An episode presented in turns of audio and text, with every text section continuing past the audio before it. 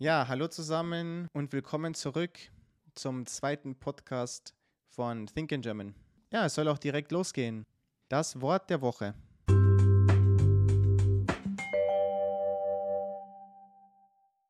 Heute habe ich das Wort ausgesucht, den Ausdruck die Schnapsidee. Und manchen von euch ist es sicherlich schon bekannt und manchen noch nicht. Also bei der Schnapsidee handelt es sich um eine Idee, die spontan entstanden ist, eine verrückte Idee wahrscheinlich, eine Idee, die nicht so gut durchdacht ist. Und diese Ideen entstehen natürlich manchmal auch beim Alkoholkonsum, zum Beispiel mit Freunden muss aber nicht. Also diese Schnapsidee muss nicht beim Alkoholkonsum entstehen, obwohl der Begriff es eigentlich implizieren würde. Aber es kann eine Schnapsidee kann auch entstehen ohne den Schnaps. Ja, und hier habe ich ein Beispiel mir überlegt. Man entscheidet spontan nach Venedig zu fahren an Ostern und das Hotel dort zu buchen. Ja, leider sind alle Hotels ausgebucht. Das wäre so eine Schnapsidee. Gut, soweit zum Wort der Woche. Wir kommen zur Kategorie 2, die Redewendung.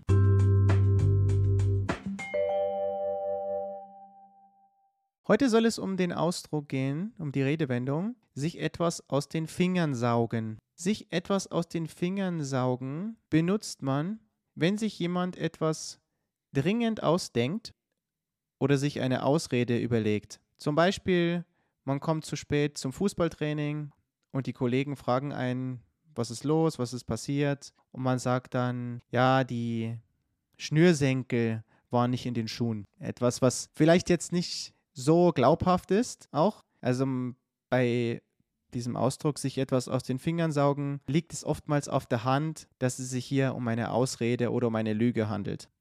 Woher stammt diese Redewendung? Und hier gibt es mehrere Theorien, aber eine Theorie ist besonders dominant und zwar im alten Rom gab es die Erklärung, dass Bären beim Winterschlaf aus den Pfoten Milch saugen. Also man hat Bären beobachtet in der Höhle, die haben an ihren Pfoten gesaugt. Und damals hatte man noch die Theorie, dass die aus den Pfoten Milch saugen. Später ist dann, wusste man dann natürlich, dass sie einen Fettvorrat im Herbst anlegen und dadurch im Winter überleben. Aber damals hatte man noch nicht diese Erkenntnisse. Übrigens wird heute Pfote auch abwertend für die Hand benutzt. Also es ist natürlich umgangssprachlich, aber Pfote wird heute auch für die Hand in abwertender Form benutzt. Also ich hoffe, die Redewendung ist klar geworden. Sich etwas aus den Fingern saugen. Ja, ich hatte das Beispiel genannt mit dem Fußballtraining. Es kann natürlich in unterschiedlichstem Kontext auftreten. Wichtig ist dabei, dass sich jemand etwas sehr dringend ausdenkt und, oder eine schlechte Ausrede ausdenkt. Vielleicht noch ein paar praktische Beispiele. Das hast du dir doch gerade aus den Fingern gesaugt. Hier benutzt man Dativ. Es ist ein reflexives Verb. Man benutzt das Reflexivpronomen im Dativ. Das hast du dir doch gerade aus den Fingern gesaugt. Das glaube ich dir doch nicht. Zum Beispiel. Wir kommen zum Block 3.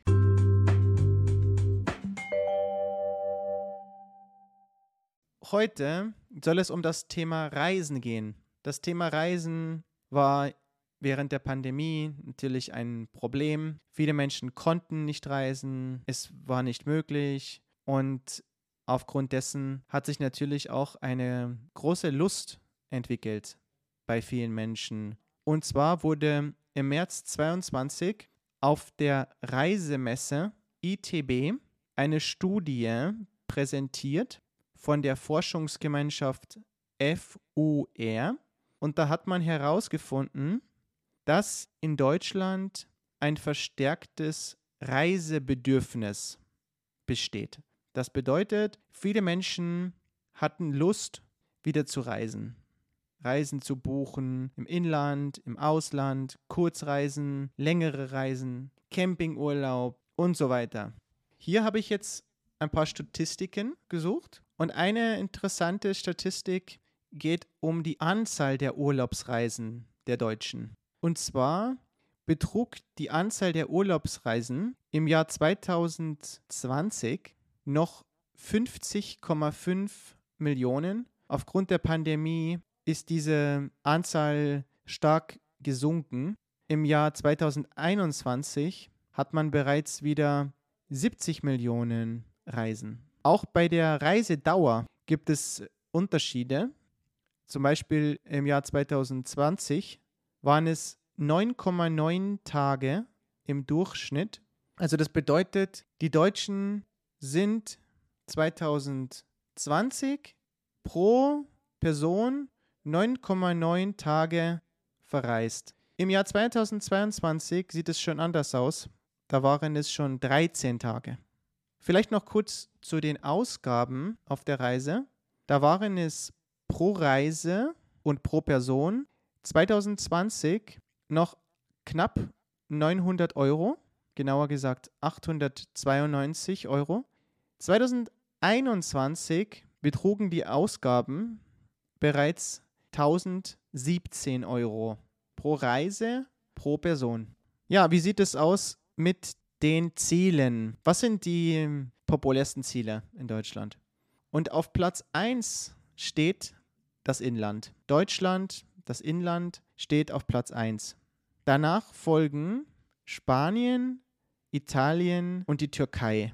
Das sind die beliebtesten Reiseziele und auch die geplante Prognose für das Jahr 2023. Innerhalb Deutschlands sind die Regionen Ostsee, Bayern und die Nordsee besonders beliebt. Die Top-Reiseziele bei den Städten sind auf Platz 1 Berlin, Platz 2 München, Platz 3 Hamburg und auf Platz 4 Frankfurt. Ja, es gibt neben diesen Städten auch andere sehr beliebte. Im Reiseführer Best in Travel 2023 von Lonely Planet wurden relativ wenig deutsche Städte genannt. Eigentlich, wenn man genau ist, nur eine Stadt und zwar die Stadt Dresden. Die Stadt Dresden wurde in der Kategorie Neues Lernen aufgelistet, zusammen mit den Ländern El Salvador, New Mexico, dem US-Staat, der französischen Stadt Marseille und der Stadt Manchester in Großbritannien. In den letzten Jahren ist bereits dieser Reiseführer herausgebracht worden, allerdings mit einer anderen Auflistung. Da gab es immer eine Top 10. Jetzt wurde das ein bisschen anders gemacht. Da gab es jetzt Reisekategorien, zum Beispiel Essen, Entspannen und so weiter. Wie erwähnt, landet Dresden in der Kategorie Neues Lernen. Dresden steht für grandiose Kunst, aber nicht nur. Dazu mehr im nächsten Podcast. Ich hoffe, es hat euch gefallen. Folgt gerne dem Podcast, lasst gerne eine Bewertung da und dann bis zum nächsten Mal. Macht's gut. Tschüss.